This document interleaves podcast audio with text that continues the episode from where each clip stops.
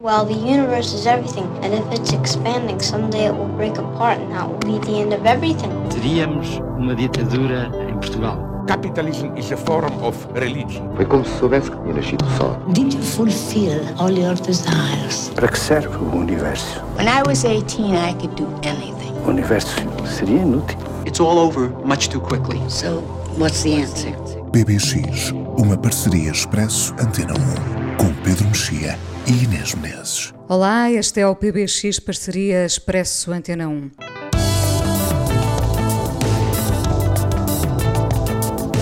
Agosto chegou com o mundo ainda a viver em definição destes dias entre avanços a medo, passos cautelosos e, por outro lado, uma vontade de agarrar tudo aquilo a que temos direito. Os cinemas reabriram e o Pedro foi ver o funeral de Estado, onde se acompanha a despedida de Stalin e se faz um retrato de um ditador que deixou a União Soviética órfã. Era de facto outro mundo. O documentário é de Sergei Loznitsa. Essa grande despedida, como lhe chamou o jornal Pravda, vai ser contada daqui a pouco. O charme da burguesia empurrou-me para um resort no Havaí, onde um grupo de pessoas apanha um mesmo barco e se prepara para viver uma semana que deixará memórias. Para alguém será também a grande despedida. Falamos da série The White Lotus de Mike White, comédia negra para contrastar com as águas límpidas do resort de luxo. A cada um a sua hora de entusiasmo e não podiam ser tão diferentes entre a União Soviética e o Havaí. Neste PBX espraia-se a poesia de Olderlin, um dos maiores, se não o maior poeta alemão. Todos os poemas em livro têm introdução de João Barrento e entraremos nesse mar desconhecido daqui a nada. Hoje começamos o PBX com uma primeira rodada, servida como primeiro single do Expresso Transatlântico, trio português que junta os irmãos Gaspar e Sebastião Varela e Rafael Matos. A ouvi-los, adivinha-se um asfalto quente, uma estrada sem fim, três homens e um destino Comecemos com uma primeira rodada.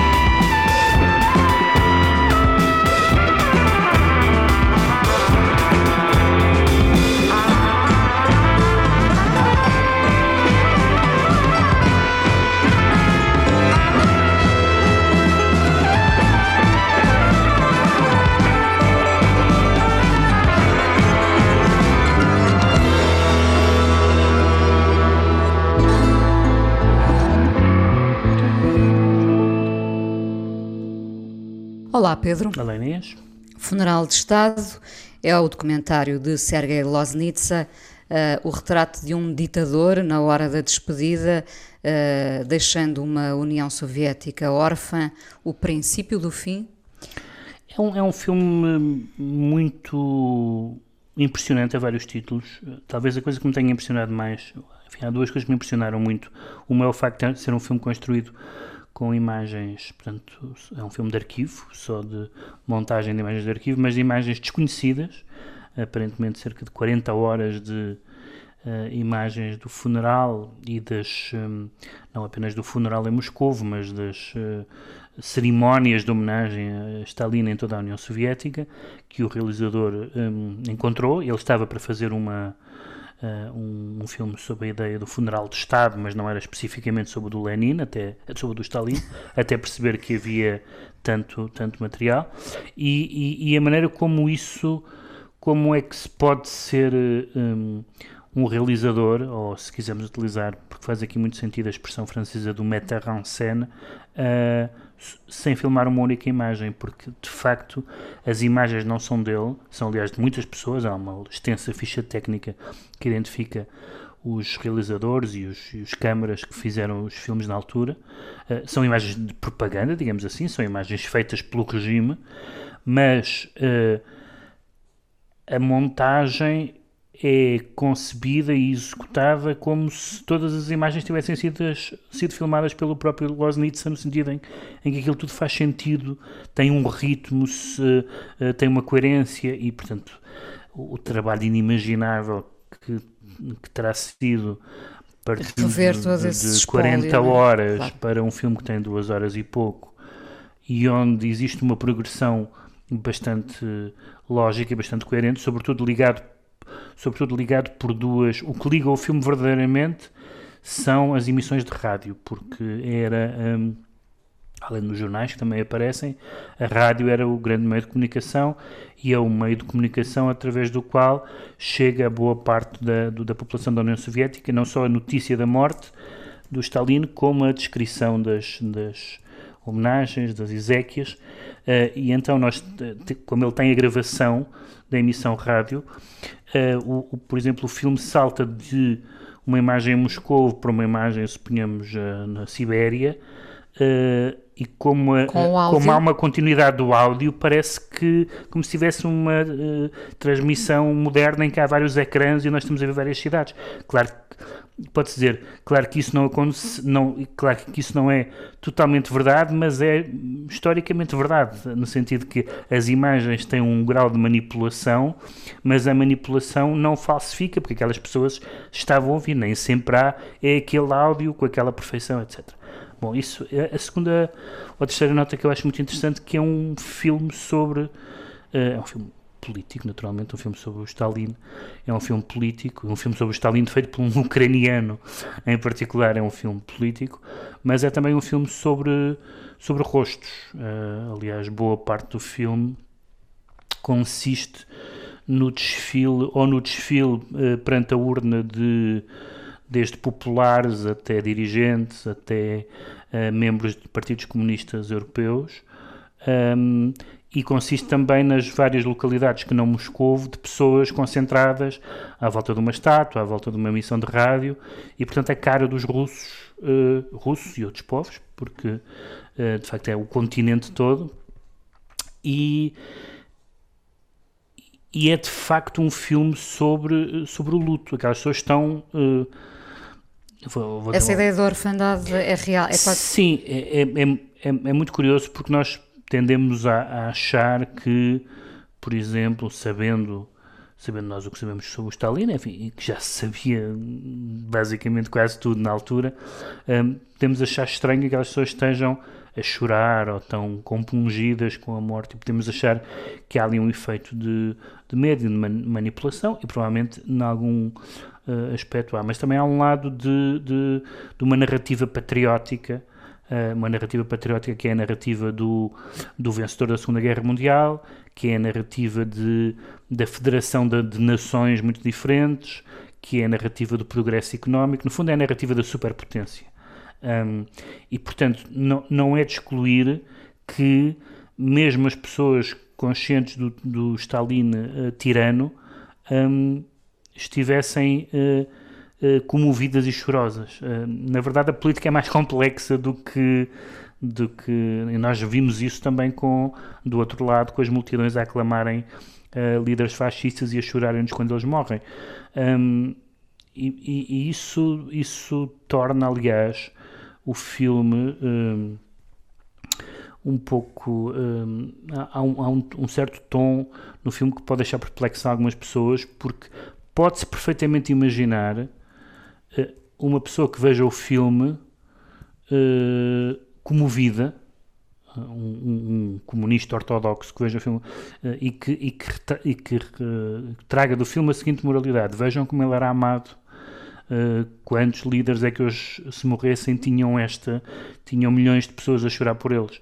Não um, pode ser uma espécie de síndrome de Estocolmo? Quer dizer, há essa, há essa dimensão porque nós nunca sabemos o que, o que, é, o que é que é espontâneo numa, numa, num, num Estado totalitário. Nós vimos pessoas a chorarem na morte do anterior presidente da, da Coreia do Norte, a chorar como se tivesse morrido a família toda. Um, a definição do que é, é genuíno ou não, em alguns momentos é impossível de determinar. Claro que há um efeito de multidão, e se a multidão está a chorar, e se a multidão está, uh, está em, em, em, luto, é quase impossível não acompanhar o luto. Mas há também um lado patriótico que ali é jogado, e um lado da grandeza da Rússia um, muito, muito, evidente. O que, é, o que, é que se fica a saber que não se sabia?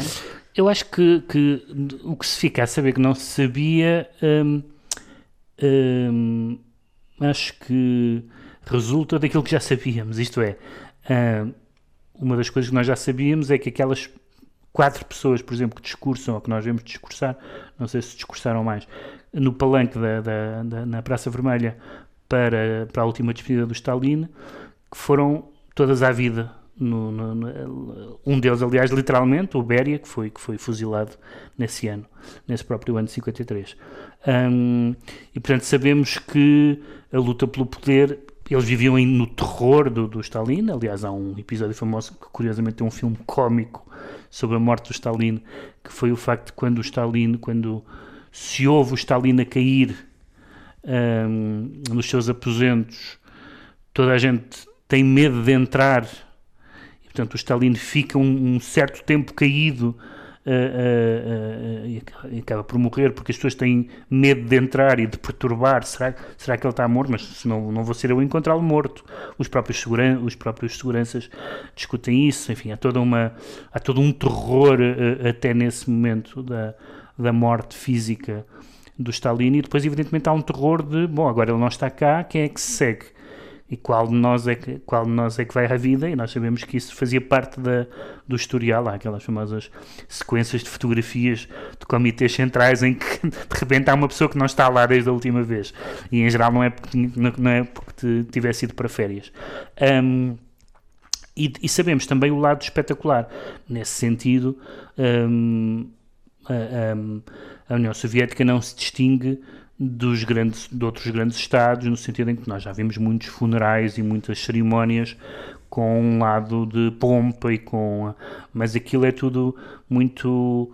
É, é muito arquitetado porque uh, tem uma arquitetura muito interessante e tem uma retórica muito interessante porque é uma retórica exclusivamente ideológica, evidentemente sendo um Estado, sendo um Estado oficialmente ateu, não há um, não há um contexto religioso. E é muito raro nós vermos um grande funeral sem nenhum contexto religioso. Na nossa tradição, isso não é, mesmo quando os mortos não eram religiosos, há sempre um envelope uh, cristão ou, ou, de outra, ou de outra confissão uh, religiosa, de uma das, das três grandes religiões ou, ou de outras.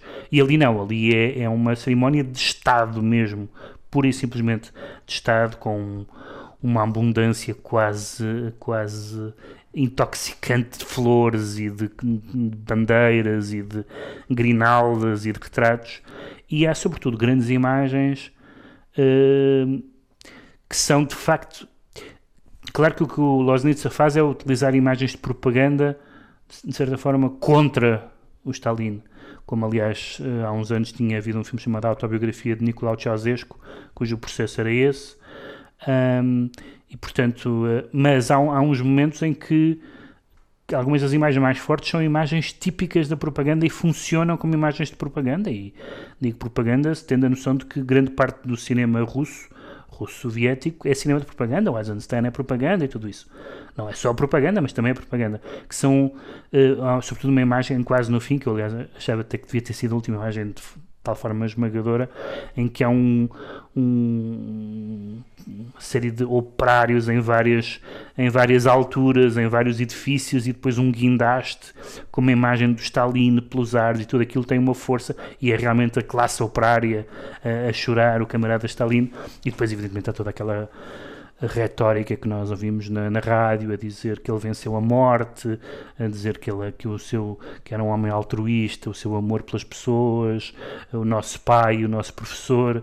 Um, e então é um filme que tem que, que, que joga uh, de uma forma muito hábil em vários territórios, porque pode ser pode ser usado, digamos, mal usado, sei que isto faz sentido, como um filme nostálgico, uh, aquilo que eu disse há bocado, vejam lá como choraram este homem, pode, a reação na sala quando eu fui ver o filme foi uh, como é que estas pessoas acreditavam nisto, como é que, como é que era suportável essa retórica, uh, mas, também, mas também nos pode lembrar uma coisa importante, que é uh, o comunismo foi uma das um dos acontecimentos mais importantes do século XX uh, uh, e milhões de pessoas, estou a falar do comunismo mais ortodoxo e mais uh, o comunismo soviético particularmente, que, que, captou a imaginação e a adesão de milhões de pessoas em todo o mundo. E, portanto, não, não, não, não a, a, nossa reação perante aquilo, a dizer vejam lá como é que as pessoas reagem, é uh, esquecer que milhões de pessoas reagiram assim ao longo de, de, de, de décadas, por razões muito diferentes, porque vinham de, de, de, de de, enfim, os que vinham do czarismo ainda lembravam-se como era antigamente, os que sobreviveram à guerra sobreviveram à guerra e, e venceram a guerra, uh, e havia toda uma retórica patriótica da Rússia Grande que veio ao ponto, e esta é a última nota, embora isso nunca seja, não há nenhuma imagem da atualidade, mas isto seja, uh, fique, digamos, implícito, que é, uh, nós estamos a reagir assim, depois uh, pode estar alguns na nossa cabeça a pensar uma coisa como, bom, mas felizmente a Rússia hoje é uma democracia. E depois pensamos, espera, não, não. e imaginemos que quando o Putin morrer, as cerimónias não vão ser muito diferentes destas. Imagino que uh, e, e, isso é e, é um, e é um filme colossal. É um filme que tem aquela característica de, uh, dada a montagem dos materiais, às vezes planos, às vezes o mesmo, quase o mesmo plano eh, filmado por pessoas diferentes, em que a cor passa para o preto e branco o preto e branco para a cor, fica-se com a sensação de que, se, de que se esteve no funeral do Stalin. E isso uh, pode-se dizer que todos os documentários nos dão isso, mas não é verdade. Há, há ali uma. Nós uma saímos dali tanto, tanto, que as pessoas veem o filme com uma. E é um filme longo, as pessoas veem o filme, na minha experiência da, do visionamento, de, com, uma, com um certo silêncio de, de estarem ali, de estarem num funeral, digamos assim. Não por estarem Quase a, de respeito. Não por estarem a sofrer, mas por estarem ali naquela. Cerimónia. Na, naquela cerimónia que que visivelmente perturba milhões de pessoas, desde os Estados Bálticos ao, ao, sei lá, ao Azerbaijão, Tajiquistão, já não sei quais são os territórios que aparecem, mas aparecem muitos. Portanto, é um, não é um fenómeno de Moscou, é um fenómeno uh, global. Portanto, pode, pode levar militantes e céticos. Sim, quer dizer, depois há uma nota final em que o, o Loznitz a necessidade de fazer uma legenda, não há nenhuma voz off, não há nenhum comentário ao longo do filme, e depois há uma nota final dizendo assim, ah, é verdade, morreram milhões de pessoas. Uh, e a nota é muito curiosa porque, primeiro, não há ninguém que não saiba isso. Uh, sobretudo não há ninguém que vai ver um filme sobre o Stalin que não saiba que o Stalin matou milhões de pessoas. Mas a necessidade dele lembrar isso como se fosse um facto que nós. Pode ser. Atenção, se, estive, se se deixaram embalar pela retórica, uh, não se esqueçam disto. E eu achei muito. Uh, não, quer dizer, não posso dizer que não estava à espera porque tinha lido que havia essa nota final, mas é, é um pouco inesperado que ele nos tenha uh, um, uh, que ele tenha tido necessidade de nos lembrar o que nós já sabemos, mas durante uma hora e tal parece que esquecemos. Uh, e isso é porque muito... ele próprio percebe esse efeito sedutor porque ele, quase. ele próprio percebe que marchas, uh, uh, multidão em choro, orquestras, multidão em choro, bandeiras, tudo isso tem um efeito esmagador sobre a nossa, sobre a nossa imaginação. Não é muito diferente, se quiseres, dos Jogos Olímpicos ou outra coisa qualquer. Nós gostamos de ver multidões e as multidões têm um efeito emocional sobre nós, mesmo que os espectadores não tenham nenhuma relação. Quase lacrimejaste? Não, não, isso não, não, não creio que haja sequer essa, a não ser uma pessoa realmente que seja um, um comunista da velha guarda, não, não creio que tenha esse efeito de, de fazer as pessoas chorarem, mas tem um efeito de, de, de, de, nos. É esmagador, é um, filme, é um filme esmagador, não só esmagador nas imagens que convoca, como na, na, na habilidade com que o realizador as, as, as liga, quase como se ele quase como se ele fosse uh, alguém que tivesse mandado vários uh, câmaras uh, para trazer imagens. Com drones e depois, e depois ele uh, juntou-as todas, mas isso não aconteceu. Cada pessoa filmou aquilo em alguns nos casos para um filme sobre o Stalin que chegou a ser feito, mas que depois já, é, já foi na fase de desestalinização e portanto já não, já não interessava fazer esse filme, também isso é outra coisa interessante é que poucos anos depois o Stalin cai em desgraça. E portanto há uma, há, um, há uma crítica do culto da personalidade, quando nós vemos aquelas pessoas a participarem num culto da personalidade absolutamente gigantesco, eles dizem coisas do género, o maior gênio da história da humanidade, coisas desse género, e portanto é, é bom, é um filme que qualquer pessoa que tenha algum interesse pela história contemporânea uh, diria que não pode deixar de ver este filme porque, uh, uh, como digo, tirando a nota final, é um filme de arquivo, mas é um filme que, que nos põe no centro da de alguns momentos mais inquietantes e de algumas das perplexidades mais inquietantes da história contemporânea. Goodbye Stalin, a despedida de Stalin no documentário Funeral de Estado de Sergei Loznitsa, destaque no PBX de agosto. PBX. Rodrigo Amarante salpica este PBX com o seu novo disco Drama. Entremos nesta maré. maré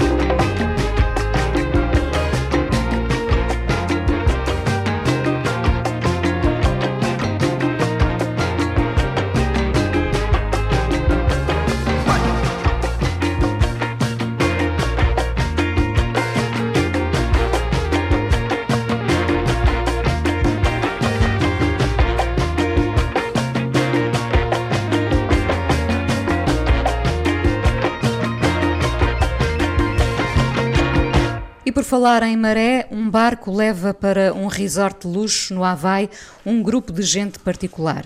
Não somos todos.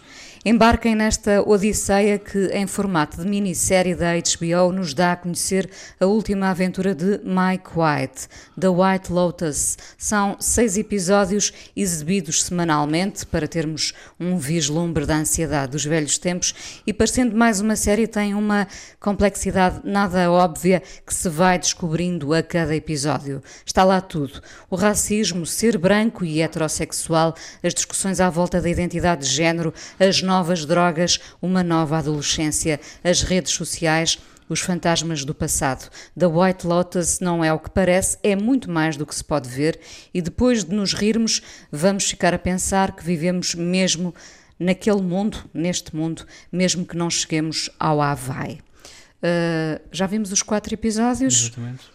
Tu ainda com sentimentos contraditórios em relação ao, ao, que já viste? Não tenho sentimentos contraditórios, isto é, eu tinha sentimentos contraditórios nos primeiros dois, não, não acho que aliás foi o que aconteceu contigo também, não, não percebi bem o conceito.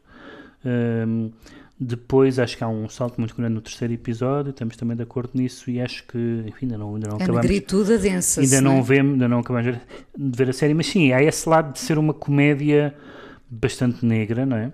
Um, há um lado há um lado de sátira uh, que é um lado uh, num certo sentido fácil. A sátira aos ricos uh, não é um não é um desporto muito difícil de fazer mas há depois dentro da sátira aos ricos há várias camadas porque há um, de facto aquelas pessoas são tudo pessoas altamente imperfeitas patuscas ou, ou desagradáveis mas depois talvez algumas das, das, das, mais satirizadas, acho eu, não tenho a certeza, estávamos a falar disso há bocado antes de começarmos a gravar, não tenho a certeza, mas acho eu que algumas das mais satirizadas são aquelas que se apresentam como mais virtuosas, nomeadamente a geração dos jovens, que são ali apresentada, a geração dos filhos, apresentadas como pessoas que evidentemente nunca ofendem ninguém, nunca dizem nada impróprio, nunca, nunca pisam uh,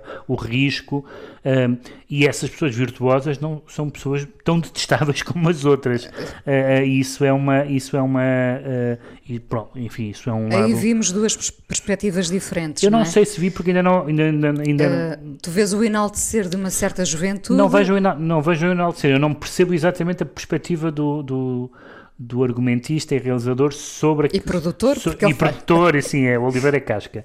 Mas é como no, no tal canal. Mas o um, não percebo exatamente a perspectiva dele sobre sobre sobre os jovens eh, porque aqueles jovens também são bastante estereotipados evidentemente que nem todos os jovens são assim mas aqu, mas aqueles jovens são uh, portanto todo, todo, todas aquelas pessoas são ou quase todas são uh, by default liberais, no sentido americano, mas depois com linhas de fratura geracionais, uh, de, por exemplo, de linhas de fratura, e há uma linha de fratura que existe muito hoje sobre a liberdade de expressão, há, um, há uma uh, conversa que eu acho muito curiosa e que eu tenho ouvido muitas vezes pessoas que, a falar disso, que é será que há coisas que, que não se podem dizer? Será que as coisas que não se podem dizer em público, certas palavras ou certos comentários, não se podem dizer nem em família? Será que a família é espaço público? Essa, há uma cena sobre isso. Ah, isto não se pode dizer. Então, mas estamos aqui a falar ao jantar. Não, mas nem aqui se pode dizer. Portanto, a ideia de que um jantar de família é espaço público, que é uma ideia, na minha concepção, bastante totalitária de, de, de espaço público.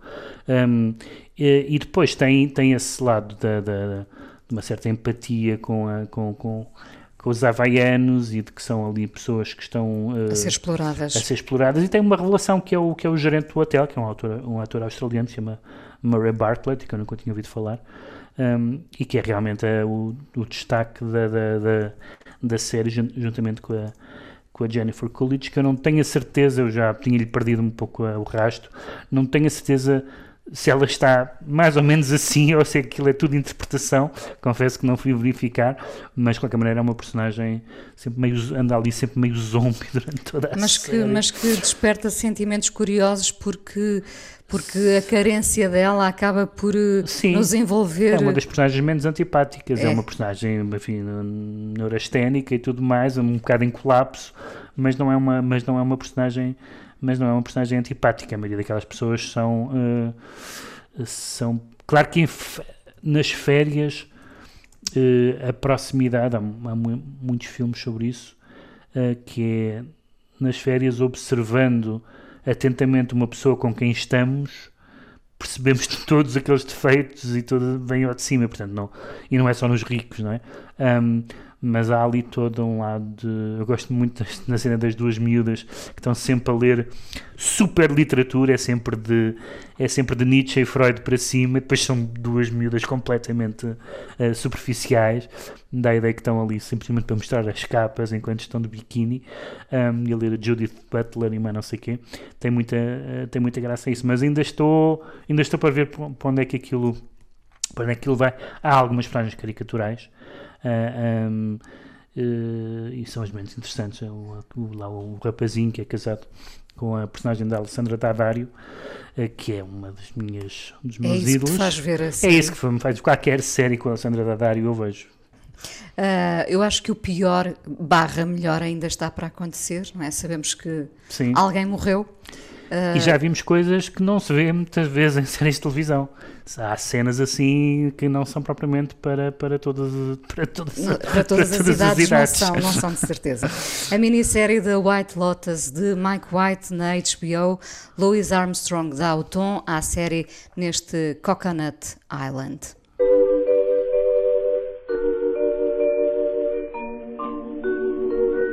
On a coconut island, I'd like to be a castaway with you.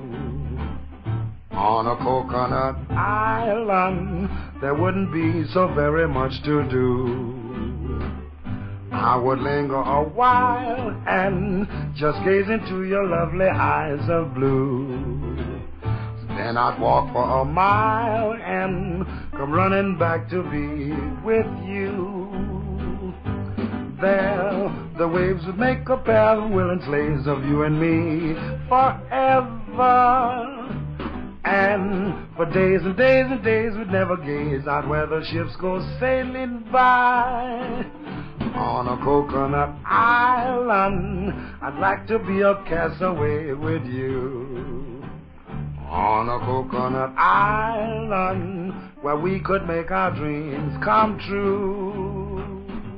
On a coconut island, I'd like to be a castaway with you. Ooh, on a coconut island, there wouldn't be so very much to do. Ooh, I would linger a while just gaze into your lovely eyes of blue. Ooh, then I'd walk for a mile and come running back to be with you. Then the waves would make a pair of willing slaves of you and me forever. And we'd for days and days and never gaze out where the ships go sailing by on a coconut island. I'd like to be a castaway with you. Ooh, just to bask in your smile and to realize my dreams come true.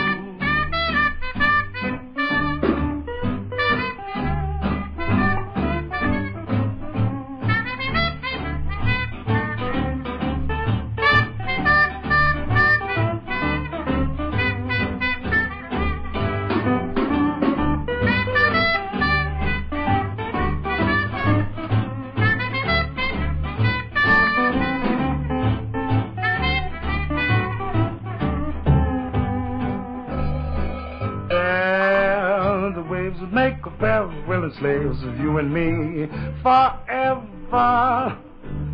And for days and days and days we'd never gaze where the ships go sailing by. On Coconut Island, I'd like to be a castaway with you. Coconut Island, baby, we could make our dream come true, baby.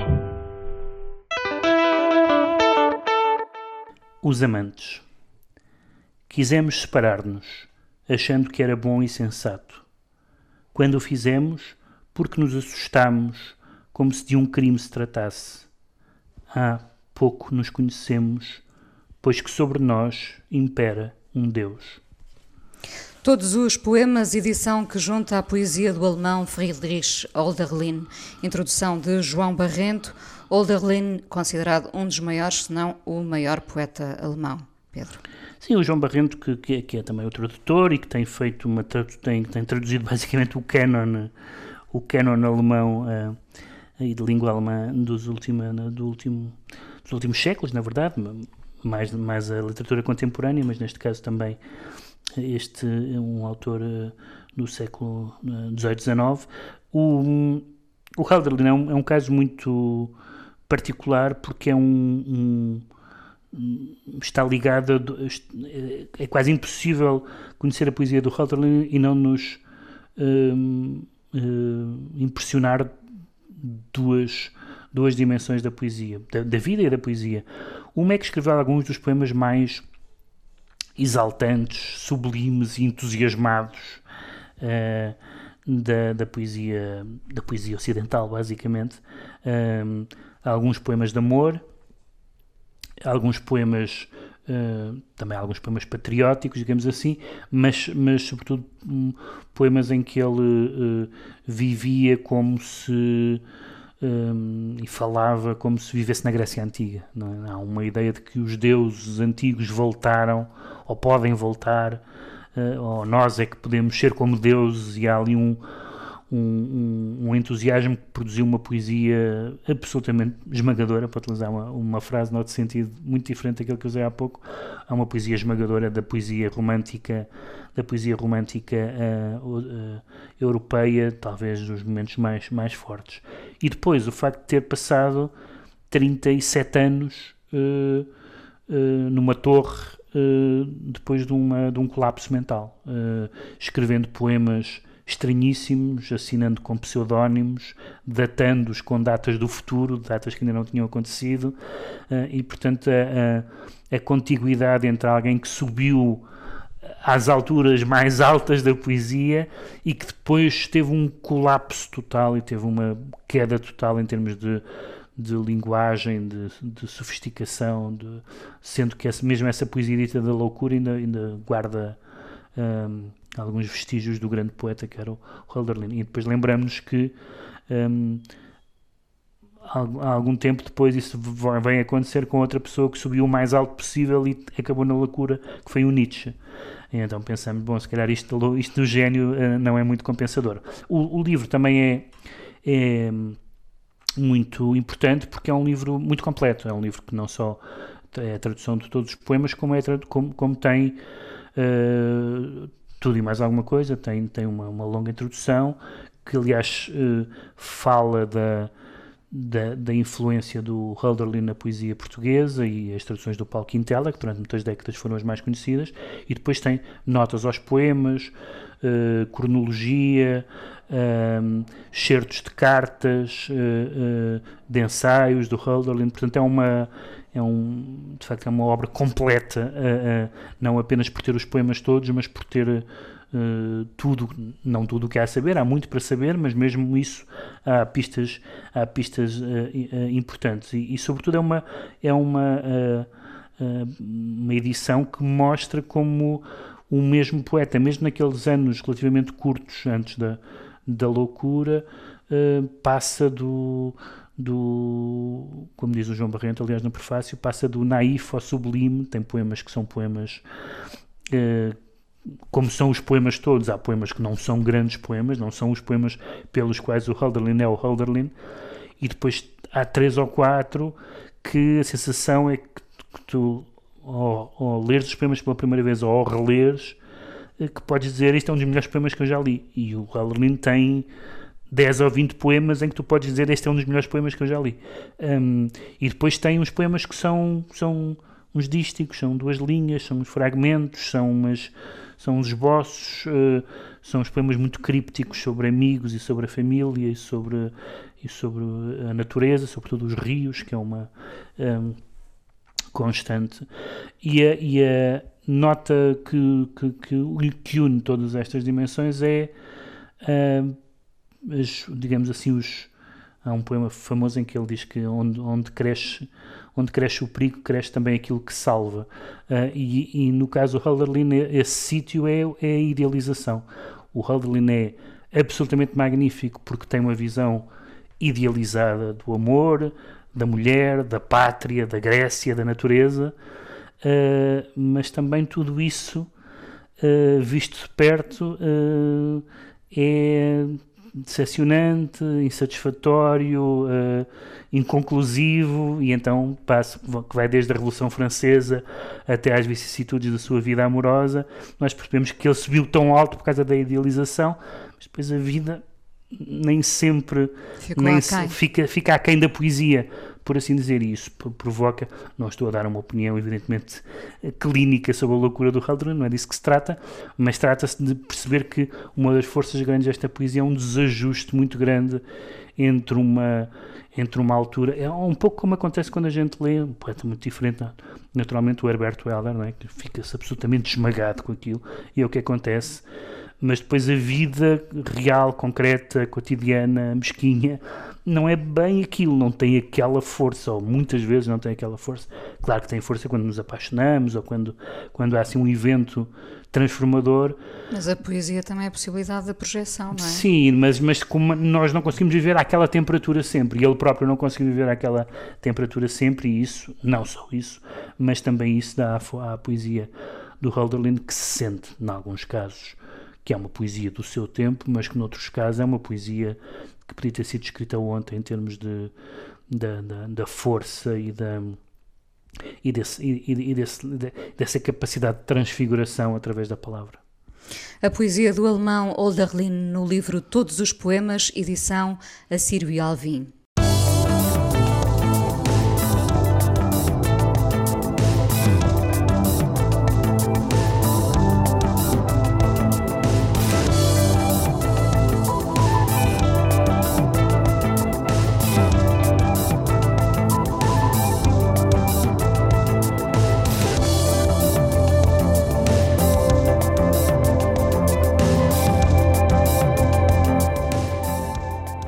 Começámos o PBX com um trio português, o Expresso Transatlântico, e agarramos noutro trio, nosso conhecido, australianos de Brisbane, os Gone Sacks, descendentes dos Go-Betweens, disco novo Mirror 2, um mergulho numa súbita escuridão que traz à tona a vida adulta. É uma das uh, uh, frases recorrentes na, na, nas críticas a este a este disco é que, é que eles estão mais adultos. Pois com certeza, no primeiro álbum estavam no liceu, portanto é normal que cinco anos depois de saírem do liceu estejam mais adultos. É um, é um disco uh, que tem talvez duas características muito uh, que, que, se destacam. Uma é que é um, uh, um disco mais mais denso, menos, menos esfuziante. Pitchfork diz mais cavernoso. Sim, talvez. Uh, uh, uh, já, já, o, já o segundo álbum era diferente do primeiro, mas, mas, mas esse, lado de, esse lado adolescente um, foi, muito, foi muito atenuado. Um, e é até um disco claramente aposta numa, numa, até numa produção uh, sofisticada com o John Parrish. Um, e, a segunda, e a segunda nota que é um, um disco de grande igualdade, porque todos eles têm a possibilidade de escrever, cantar uh, e, portanto, não, é um, não há ali um eu dominador, há uma, uma espécie de, de, democraticidade em que num trio toda a gente tem alguma coisa a dizer, o que o torna talvez menos confessional, mas também há ali um choque de diferentes sensibilidades que torna o disco muito interessante e que nos faz até sentar a ver na ficha técnica, ver quem é que escreveu o quê, quem é que, uh, uh, uh, quem é, que é mais sentimental ou quem é que é mais cínico, evidentemente que eu acho que o, um, ehm, que o o Lou Forster, que, ao contrário dos outros, descende literalmente os Go-Betweens, visto que é filho do Robert Forster, e ele sabe que que essa nota de rodapé vai sempre acompanhá-lo. Um, é talvez o que se destaca mais dos três, mas, uh, mas não se pode dizer que, que, que, qualquer um destes álbuns seja uma decepção em relação ao anterior, tendo em conta que o anterior era tão bom, tendo em conta que este é o terceiro. Não há muitas bandas jovens que possam dizer isso. E o, este álbum, um, eu escolhi uma canção que se chama Psychic que tem a ver com um tema muito frequente neste álbum que são pessoas a discutir uh, com telemóveis à mistura, etc. Acontece. Os Gone Sachs e o novo disco Mirror 2, hoje no PBX, vamos ouvir Psychic.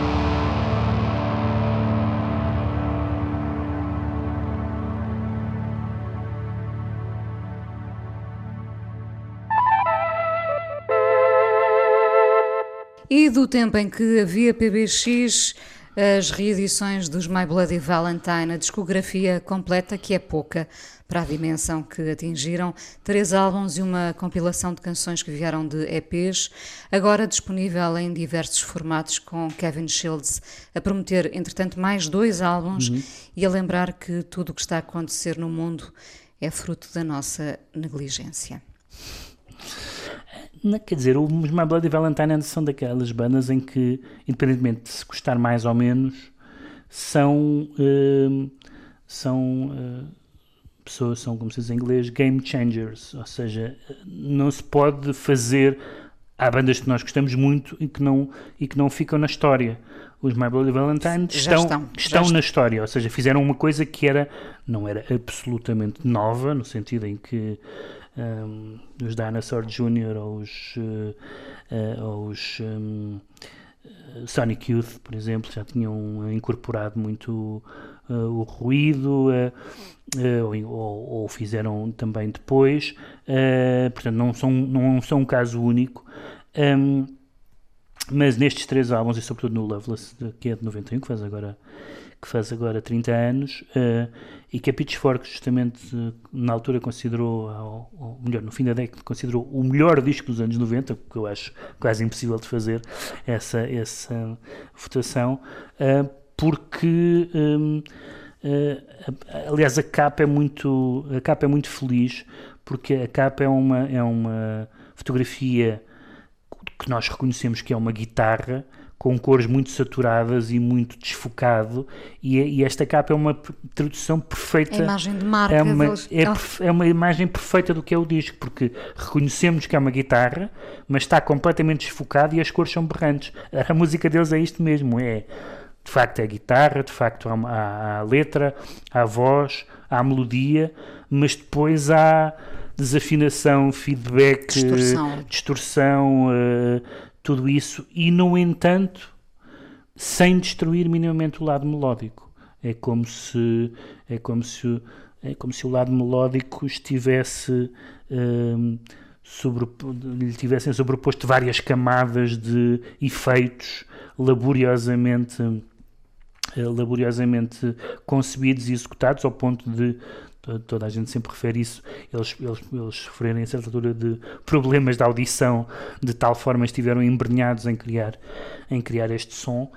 E provavelmente, não sei, eh, tenho algum receio em relação aos álbuns novos, mas provavelmente me parece que eles tinham três álbuns porque era um projeto que não podia. Eles, aliás, acabaram e o, o, o terceiro álbum já é depois de uma de uma de um quando eles voltam a juntar-se mas mas é um projeto muito específico e é, e é um projeto muito específico justamente porque uh, o que eles fizeram uh, era aquilo estava feito foi incorporado por muita outra gente e é daqueles está eu às vezes penso num, num espectro em que, em que, eh, em que os My Bloody Valentine estão num, no extremo do ruído e os Young Marble Giants estão no, no, no espectro do silêncio.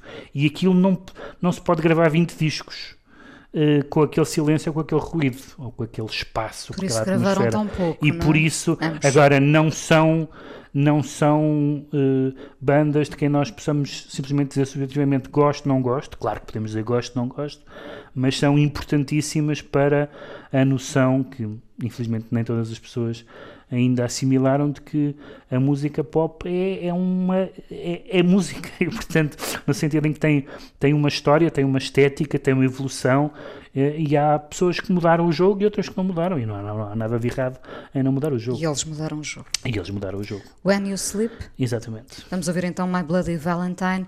PBX de agosto se não chegarmos ao Havaí que o tempo nos permita algum descanso e sol moderado Parceria Expresso Antena 1, produção da Joana Jorge, hoje com a sonoplastia do Guilherme Marques.